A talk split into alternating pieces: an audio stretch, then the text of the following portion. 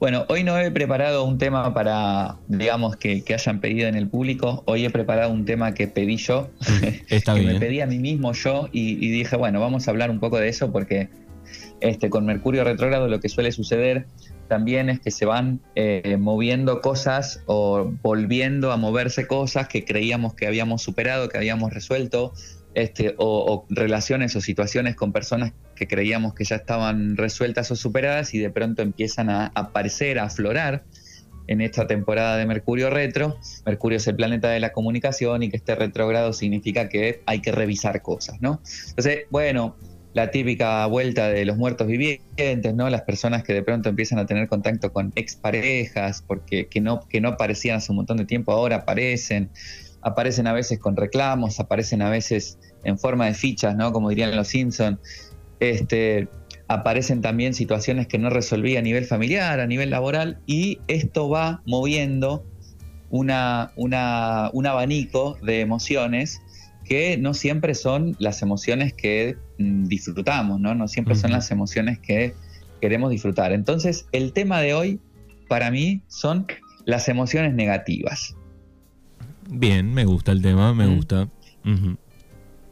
¿Y, y qué vamos a hablar con respecto a las emociones negativas? Lo importantísimo que es aprender a transitarlas porque las emociones ne- negativas en realidad tienen una funcionalidad en nuestro cerebro, en nuestra mente, en nuestro cuerpo físico y en nuestra vida.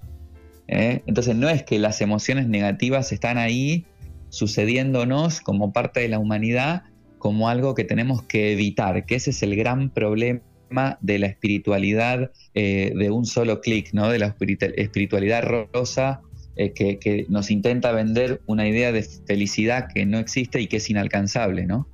Eh, que trata de evitar las, nego- las emociones negativas. Y te dicen, no, vos tenés que pensar en positivo, no, vos tenés que eh, todo el tiempo decir las cosas positivas, tenés que olvidarte de lo negativo, tenés que tratar de... Y no funciona así.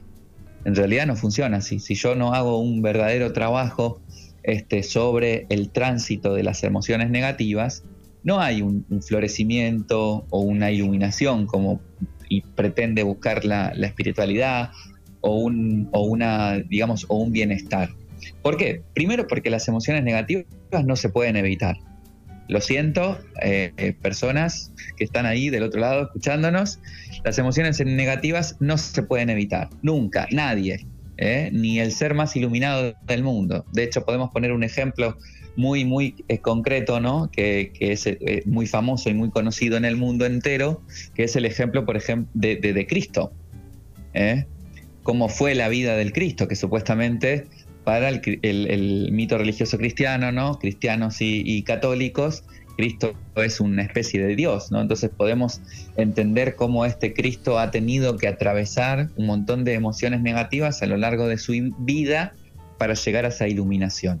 ¿no? Tenemos también el ejemplo de Buda y tenemos el ejemplo de un montón de dioses y diosas que de alguna manera eh, han transitado cuestiones difíciles para alcanzar esa iluminación. A los humanos nos pasa lo mismo. Entonces, emociones negativas no se pueden evitar. Si las intento evitar, lo único que hago es posponer el proceso. ¿eh? Lo único que hago es enterrar por un tiempo el proceso. ¿En qué deriva eso? Por ejemplo, en una enfermedad. ¿Mm? Me guardo la emoción, no vivo el duelo, no vivo el enojo, no vivo la rabia. Después tengo este, una gastroenteritis, un, cáncer, un- una inflamación, me rompo una rodilla, ¿no? Entonces, las emociones negativas están ahí para que aprendamos a transitarlas, porque si no las transitamos, se va a manifestar de otra manera y nadie quiere, creo yo, este, que esa emoción se manifieste, digamos, a nivel físico, ¿no? Porque ese es un punto en donde ya la emoción se guardó durante mucho tiempo y no se expresó. Bien. ¿De qué otra manera se manifiesta esta emoción negativa? En los vínculos. Cuando yo estoy agotado de una emoción con un respecto a una persona o a varias personas, si yo no la hablé, si no la transité, si no la trabajé, en algún momento voy a mandar a todos a la mierda, eh, se rompe el vínculo, se rompe la relación, eh, me echan del laburo, eh, me separo de mi pareja y no quería, me peleo con mis hijos, ¿no? Entonces, Eh, el primer punto que tenemos que entender de estas emociones negativas es que no podemos evitarlas porque de alguna manera van a salir, que, querramos o no. ¿eh? Entonces, si sabemos que no las podemos evitar y que de alguna manera van a salir, mejor, somos personas inteligentes, ¿no? Vamos a transitarlas, vamos a reconocerlas. ¿eh?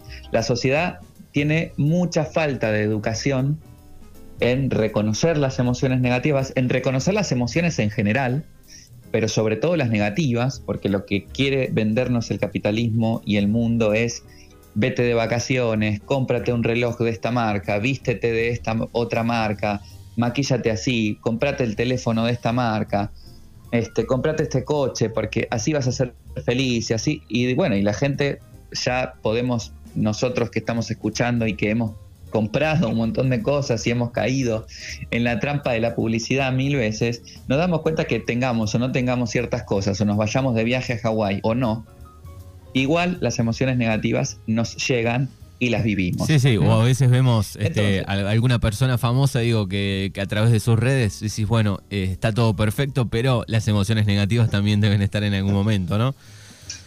Están, están, incluso pueden estar en el momento en el que se hacen la, la selfie más sexy que suben en, la semana. el tema es que nunca nos vamos a enterar de eso. Hay muy pocos famosos, famosas, hay muy pocos influencers que creo que manejan un nivel de transparencia necesario como para que la gente no pueda comerse el cuento de la publicidad, porque al fin y al cabo lo que, lo que hacen muchos famosos y famosas es publicidad, nada más.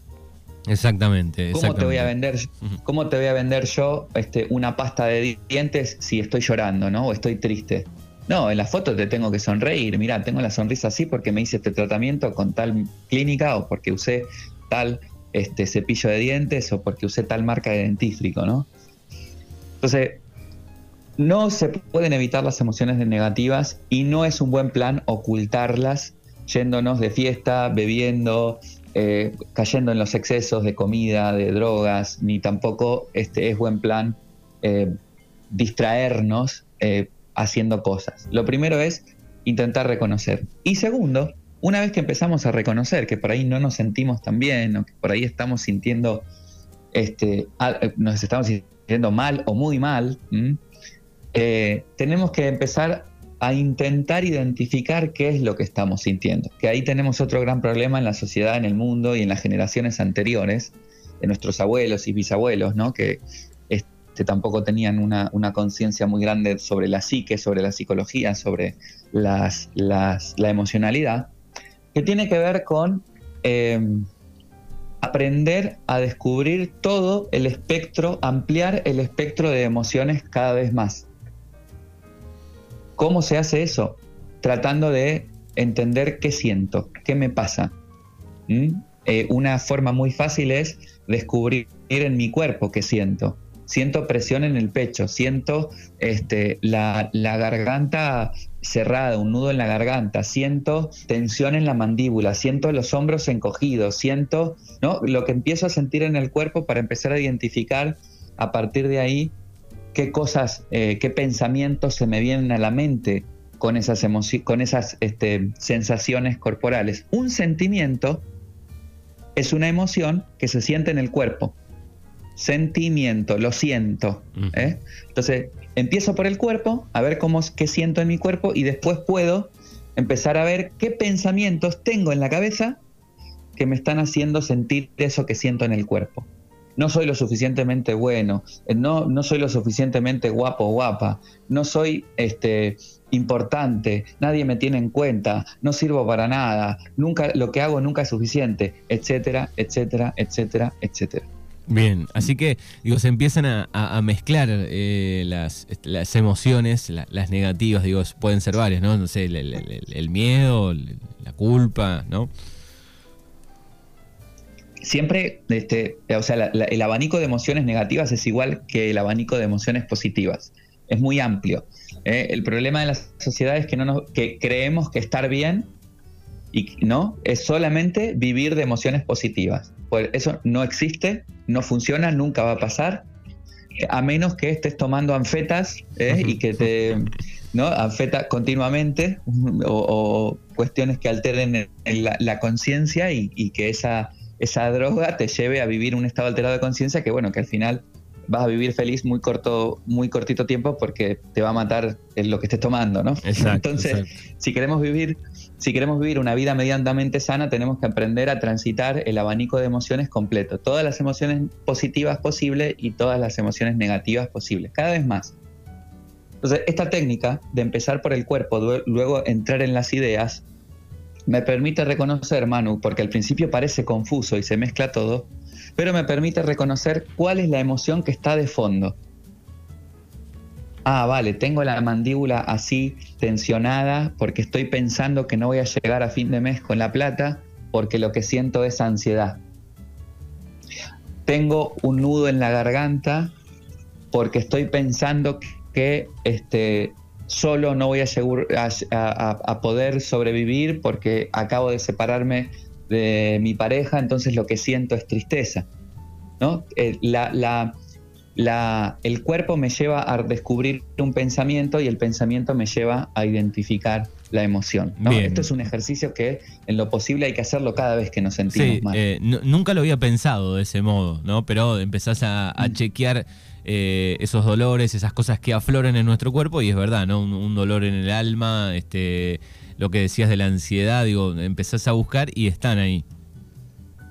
Sí, por, eso es tan importante eh, la autoobservación, el silencio, el, cerrar los ojos, porque hay personas que no pueden hacer este proceso de manera automática, ¿no? Y tienen que sentarse en silencio, cerrar los ojos y preguntarse esas cosas. Otras personas los hacen, lo hacen escribiendo. ¿Qué siento en mi cuerpo? Y lo escriben. ¿Qué estoy pensando? Y escriben lo que piensan. ¿Cuál es la emoción que siento? Esto. Hay muchas formas de poder auto-observarse. Y no tiene la culpa, a veces en, la, cabeza dice, vale, ok, a ver, siento em, eh, contractura en el cuello y, siento también, eh, no sé, como una especie de vacío en el, a la altura del plexo, en el pecho. Este, y en realidad es porque me peleé con mi amigo, con mi amiga, con mi familia, con mi pareja, discutimos y lo que siento es rabia, ¿no? Hay de todo ahí, hay de todo ahí. Cualquier emoción negativa puede estar detrás de un sentimiento que sentimos en el cuerpo o un montón de pensamientos. Lo importante una vez de que intentamos reconocer eso que nos está pasando, esa emoción que está detrás, es saber que esa emoción está ahí para enseñarnos algo o para ofrecernos algo, algo que si lo, si lo comprendemos, si lo trabajamos, es lo que nos llevará después a vivir la emoción positiva. Bien, va a pasar para el otro lado después. Claro, exactamente, porque si la entierro y me la guardo, lo que decía antes, en algún momento va a salir y la cosa va a ser peor. Bueno, pero es como la, Entonces, si yo... como la mugre, digamos, abajo de la cama, el famoso dicho, ¿no? Sí, sí, exactamente, ¿no? Y, todo este, este proceso, no sé si ustedes se fueron dando cuenta en todas las columnas que vamos este, haciendo cada viernes, es un poco como ir eh, pensándose a sí mismo, a sí misma, todos los días un poquito. ¿eh? Porque hay días que voy a estar recontento, otros días que voy a estar re amargado, otros días que voy a estar re feliz, otro día. Entonces, si yo me voy pensando un poquito cada día, no se me va armando un cúmulo de sensaciones y de emociones y de situaciones que después no sé por dónde salir. ¿no? Que después termino con una migraña, cuatro días en cama, o internado con un algo, ¿no? Entonces, por eso es importante barrer el corazón, ¿no? La mente, todos los días un poquitito, ¿eh? en la medida en la que se pueda, porque también el capitalismo no quiere que nosotros hagamos eso, ¿eh? entonces nos mete ahí una jornada laboral súper grande. Hay un buen momento, hay un buen momento que, estamos un, rato en paz, tal vez que es la ducha, por ejemplo. Para... maravilloso, mucha gente piensa en la ducha, mucha gente piensa en la ducha. Otro buen momento también es justo antes de dormir, cuando apagás el teléfono, apagás la tele, apagás la radio, cerrás el libro y apagás la luz para dormir, ese momento también es interesante para decir, bueno, ¿cómo me sentí hoy? Este, si me sentí bien, bueno, nada, genial, me alegro por mí, me alegro por, la vida que, tenga esto, agradezco a la vida, me agradezco a mí mismo y al, y al mundo y a dormir feliz, ¿no? Y si me sentí mal, bueno, a ver qué hay detrás. Claro, sí, sí. Y vamos a hablar un poquito de algunos ejemplos de emociones que pueden aparecer, emociones negativas que nadie quiere sentir y que todos muchas veces evitamos sentir. que son muy comunes, ¿no? que son como las más, también las más comunes, que, tienen una enseñanza detrás. Eh, es importante también saber, ah, vale, siento esta tristeza, pero porque en realidad estoy tengo que aprender esto, tengo que desarrollar esto, siento este miedo porque tengo que desarrollar esto, ¿no? Y vamos a empezar por ahí, ¿no? vamos a empezar por el dolor, el dolor emocional. El dolor físico también podría entrar acá, pero yo me refiero ahora a emociones negativas, entonces vamos a hablar más bien de dolor emocional. El dolor emocional, cuando estamos sintiendo dolor emocional, duelo, porque por una pérdida, por una muerte, por una separación, por una discusión, porque a veces la discusión no me hace sentir enojado, me hace, sentir dolor, porque hirieron mis sentimientos, este, el dolor nos enseña a aceptar que las situaciones no son siempre como nosotros creemos que son ni como queremos que sean. Nos enseña a ser más humildes ¿no? en la vida. Es como, eh, tengo, que, tengo que asumir que, que, no todo es como yo pienso o quiero que sea. Y te sirve ese dolor para cuidarte la próxima vez y cuidar al otro. Es como una defensa. Exactamente, el dolor te sirve para cuidarte, para que cuando te vas a acercar otra vez a ese fuego que te provocó dolor, no te vuelvas a acercar o no te vuelvas a acercar de la misma manera. ¿Por qué cuando nos quemamos, cuando somos niños y nos quemamos por primera vez, lo aprendemos para toda la vida? Y cuando tenemos una discusión, nos cuesta tanto este, tomar el mismo aprendizaje, ¿eh? porque le echamos la culpa al otro. Y, podemos hablar de la culpa también ahí, ¿no? Entonces, si aprendemos a cuidarnos, también aprendemos a cuidar al otro, porque al ser más humildes nos damos cuenta que la otra persona también puede sentir dolor. Entonces, el dolor es para aprender a cuidarnos y para cuidar al otro. Hablé de ahí de la culpa. ¿eh? ¿Cuántas veces hemos sentido culpa por, por habernos mandado una cagada, por haber dicho algo que no teníamos que decir, haber, lo que sea, ¿no? Culpa. La culpa también tiene una función. La culpa tiene la función de hacernos mejorar en eso que hemos metido la pata. Exacto, de autoespejo, ¿Eh? de autoespejo hace la culpa. Eh, exactamente. ¿Qué quiere decir esto? Que la culpa no sirve si no tomamos una acción reparadora. ¿Eh? Porque ahí es donde mejoramos. Che, mira, metí la pata, ¿cómo puedo reparar esto? ¿Eh? Entonces, bueno, me dirán algunas personas, sí, yo no lo puedo reparar porque esa persona ya no está o ya no existe, porque falleció o porque, o porque si se lo digo. Bueno, hay formas de reparar que no necesariamente tienen que ser con, la persona con la que sucedió eso. ¿eh? Por ejemplo, hay una, una mujer este, que tomó hace muchos años una consulta conmigo que sentía mucha culpa, mucha, mucha, mucha culpa este, por una situación que había sufrido ella, que, había provocado ella este, hacia uno de sus hijos, ¿no? Pero este hijo ya era un adulto, casado, tal, no sé qué, y ya lo había hablado, y su hijo era como que, mira, mamá, no te preocupes, ya está, ya pasó, pero ella seguía sintiendo la culpa. Entonces la propuesta fue este, tratar de reparar eso con otros niños, ¿no? Y bueno, y ella se, al final se transformó en colaboradora de un, este, de un orfanato, ¿no? De un lugar donde acogen a niños este, en donde sus padres no pueden mantener o, no, hay padres. Entonces, este, ella empezó a, reparar esa culpa, ¿no? De, una manera positiva. Entonces, la culpa nos enseña a reparar, a mejorar en aquello en lo que hemos metido la pata. ¿Mm? Bien. Después tenemos, por ejemplo, el miedo. No, no tenés que tener miedo, te dicen, ¿viste? Pero ¿quién no tiene miedo? Si somos animales, ¿qué animal no tiene miedo? Entonces, el miedo en realidad es un aviso, es una alarma. El miedo nos mantiene alerta, activa todos nuestros sentidos en pos de aquello que se manifiesta como amenazante. ¿Y para qué nos sirve el miedo? Para sobrevivir. Todo lo que pasaría si no tendríamos miedo, ¿no? Exactamente.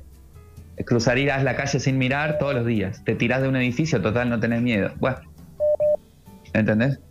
Entonces, el miedo es una alarma, el miedo es un aviso que nos ayuda a sobrevivir. ¿Qué sucede? ¿Qué, tenemos que hacer con el miedo? No, aceptar que estamos en una situación en donde podemos estar corriendo o sintiendo algún peligro. Lo que deberíamos identificar es si el peligro es real o es un peligro inventado. ¿eh? Porque ahí está el otro tema. Entonces, si el peligro es, es, real, bueno, el miedo nos va a servir efectivamente para buscar estrategias para sobrevivir ante ese peligro real. Si el peligro es inventado, ¿eh? voy a buscar también estrategias de mentales, ya más de, pensamiento, para decir, bueno, este peligro es inventado, no es verdad, me lo estoy imaginando, voy a ver cómo puedo dejar de sentir este peligro que me inventé. Bien. ¿Sabes qué, ¿Sabes qué generan los peligros inventados? Generan ansiedad. ¿Por qué? Porque en realidad la ansiedad tiene una función muy particular, muy interesante, que tiene que ver con prevenir. Sentimos ansiedad para prevenir situaciones que pueden ser peligrosas. Las prevenimos. Pero muchas, muchas veces prevenimos cosas que no sabemos, que, o sea, que, nunca pasan. Sí, sí, nos estamos haciendo ya la cabeza previo a algo durante mucho tiempo eh, y ahí empieza eh, el problema también. Total, es como la ansiedad, eh, va a pasar esto, va a pasar esto, va a pasar esto, va a pasar esto, y, voy con la idea de que va a pasar eso, y entonces tengo unos niveles de ansiedad que también me mantienen alerta, parecido al miedo y tal, pero en realidad nunca, se, nunca sucede nada, entonces no, duermo bien, no rindo en el trabajo, no puedo disfrutar de los momentos tal, no puedo relajarme, en fin. La, ansiedad nos, enseña a soltar el control, la ansiedad nos enseña a que no podemos controlar todo lo que... Bueno, en realidad no podemos controlar nada de lo que viene. El futuro no lo podemos controlar. Entonces, si, si aprendemos a, reconocer la ansiedad y a darnos cuenta de que eh, lo, que se viene por ahí no es tan grave como pensamos que es, o es producto otra vez de un invento mental, la ansiedad baja. Una pregunta muy interesante para la ansiedad es, ¿qué es lo peor que puede pasar? imaginarnos la situación peor que puede pasar y después preguntarnos si verdaderamente es grave eso, porque al final después decir, bueno, la, verdad es que no. Vamos a hablar de otro capítulo entero de la ansiedad, que es como la enfermedad del siglo XXI. Sí. Este, tenemos la rabia también. Cuando sentimos rabia, enojo, enfado, ¿no? Que en realidad la rabia es muy importante porque es la que nos impulsa a poder establecernos en la vida, a posicionarnos, ¿no? A, a decir esto sí, esto no. La rabia nos enseña a poner límites. Muy, importante, los límites. Para ahí abro un paréntesis ahí, te abro un paréntesis, digo, a veces eh, sucede que tenemos rabia un día y, no sabemos eh, absolutamente por qué, ¿no? Exacto, exacto. Y en realidad sí sabemos por qué. ¿eh? Lo que pasa es que por ahí no nos sentamos a, a, hacer este ejercicio de reflexionar, bueno, ¿qué es lo que me tiene enojado? Hay que escarbar un poquito ahí. Sí, una clave, una clave. Nunca es lo primero. Nunca es lo primero que nos imaginamos. No, estoy enojado por esto. No, no, no. Detrás de eso, porque la rabia también a veces va mucho de la mano con el orgullo. Detrás, estoy enojado porque el otro día hablé con tal y me dijo esto y me recontracalenté. A ver, ¿estás enojado por, lo que te dijo o estás enojado por este, lo que está detrás de eso? Bueno, ahí hay que hacer otro trabajito de, de escarbar, como decís vos. Es importante permitirse escarbar un poco más allá. Eh, tenemos la frustración también como, rabia, como energía negativa, que la, la frustración nos enseña a trabajar la flexibilidad y la perseverancia. ¿Viste? Cuando estamos frustrados con algo que no salió, bueno, nos enseña a, a, sostenernos igual en el camino, a seguir perseverando y a ser más flexibles en parecido a lo que nos generaba el dolor, que es este, la, humildad, ¿no? Flexibles ante, ante las circunstancias de la vida. Y por último, quería hablar de la tristeza, que la tristeza también es una emoción negativa y es bastante común y que también mucha gente evita tener, pero a la vez la siente, o sea, es muy común sentirla y incluso a veces por, por prolongación, ¿no? Por tiempos prolongados, se sienten tristes por tiempos prolongados. La tristeza nos enseña a reflexionar. Viste que a veces hasta que no estás triste no te pones a pensar en tu vida, en tu alrededor, en tu cuerpo, en tu trabajo, en tu salud. Entonces la tristeza nos trae reflexión para después aprender sobre valorar la vida y valorarse uno mismo y valorar el, autoestima, sobre todo, desarrollar el autoestima. Sí, sí, pero bueno, esa es brava, ¿no? La, tristeza a veces entras en, un tubo, digo yo, lo, pienso así, ¿no? Y del cual no te deja ver esas cosas, ¿no? Lo, demás. Ahí está el trabajo, claro, exactamente, ahí está el trabajo. Pero bueno, sí que, sí que en la tristeza eh, lo que se empieza a valorar son, mirá vos, cuando yo tenía aquello o estaba haciendo lo otro o en aquellos años, lo bien que estaba y ahora estoy triste. Bueno, justamente esa es la valorización, primero de los tiempos buenos y segundo de tratar de buscar otra vez este, cosas que me lleven a esos tiempos buenos, ¿no? Y, hablaste de algo interesante, ¿no? del túnel o del bucle. Hay que darnos tiempo para atravesar todas estas tristezas, hay eh, todas estas emociones. Hay personas que pueden eh, realizar esta gestión emocional y, y este atravesar de manera muy rápida, muy práctica, ¿no? Son personas que están en contacto constante con su emocionalidad y, lo resuelven rápido. Pero hay otras personas, como mi caso, por ejemplo, en el que pasan dos o tres días hasta que yo me doy cuenta por qué estaba triste o por qué estaba enojado o por qué estaban angustiado. A veces pasa un día, ¿no? Al otro día me doy cuenta. Y antes me enojaba mucho, porque digo, ¿por qué hay gente que enseguida se da cuenta y lo resuelve en el momento y tal, y a mí me cuesta tanto? Bueno, cada persona tiene un tiempo. Y ese tiempo es único para atravesar dependiendo qué emoción suceda. Entonces, no se alteren si están dos o tres días con tristeza o una semana o un mes. ¿eh? Lo importante es eh, utilizar ese tiempo para ir reflexionando y en todo caso, si no se puede salir, cualquiera que fuera esta emoción negativa que estén atravesando por tanto tiempo prolongado, pedir ayuda. Bien, porque ahí empiezan a aparecer eh, en nuestro cuerpo. Empiezan a aparecer en nuestro cuerpo emociones que se pueden volver crónicas, ¿no? Eh, una tristeza que se transforma en una depresión, una ansiedad que se transforma en un trastorno de ansiedad, entonces, por eso cuando se, se, pasan ¿no? más de, un tiempo este, tan prolongado, sintiendo lo mismo y no pudiendo salir de ahí o no, pudiendo, no poder resolverlo, está bueno pedir ayuda. Este, y, bueno, siempre la mirada ajena, ¿eh? por eso es tan importante para mí el, el trabajo de un psicólogo, de una psicóloga, porque la mirada ajena desde afuera de tu círculo, desde afuera de tu familia, desde afuera de tus amigos, que está muy bien, sentirse contenido por los amigos y por la familia, pero ellos ven una parte del círculo ¿eh? porque están ahí dentro también. Entonces, un terapeuta, un psicólogo, una psicóloga, una terapeuta puede verte desde afuera del círculo y ayudarte a mirar con perspectiva esa emoción que estás atravesando y también puede darte estrategias para poder salir de ahí estrategias concretas. Sí, sí, tips ¿eh? y, te, va a decir todo, absolutamente todo el, terapeuta, ¿no? Tal vez el amigo, el familiar, por ahí para no herirte, eh, te va a tirar un poco menos, ¿no? Claro, o bueno, o va a estar a favor de lo que el familiar o el amigo considera que es lo mejor para ti, pero al fin y al cabo los únicos que sabemos qué es lo mejor para nosotros y nosotras mismas somos nosotros, ni el terapeuta lo sabe. Exacto. Lo que va a hacer el terapeuta es, de alguna manera, eh, a ayudarte a descubrir qué es lo mejor para vos. Bien, ahí están un poco las, las emociones negativas con Gabriel Lumier desde España. Eh, hay algunos mensajes, estamos ya medio corto de tiempo, pero leo algunos. Eh, lo curioso del miedo y la ansiedad es que el cuerpo dice reacciona de igual manera, si el peligro es real o si es imaginario. otro oyente, un oyente que dice, gran tema el de hoy, sufro fibromialgia.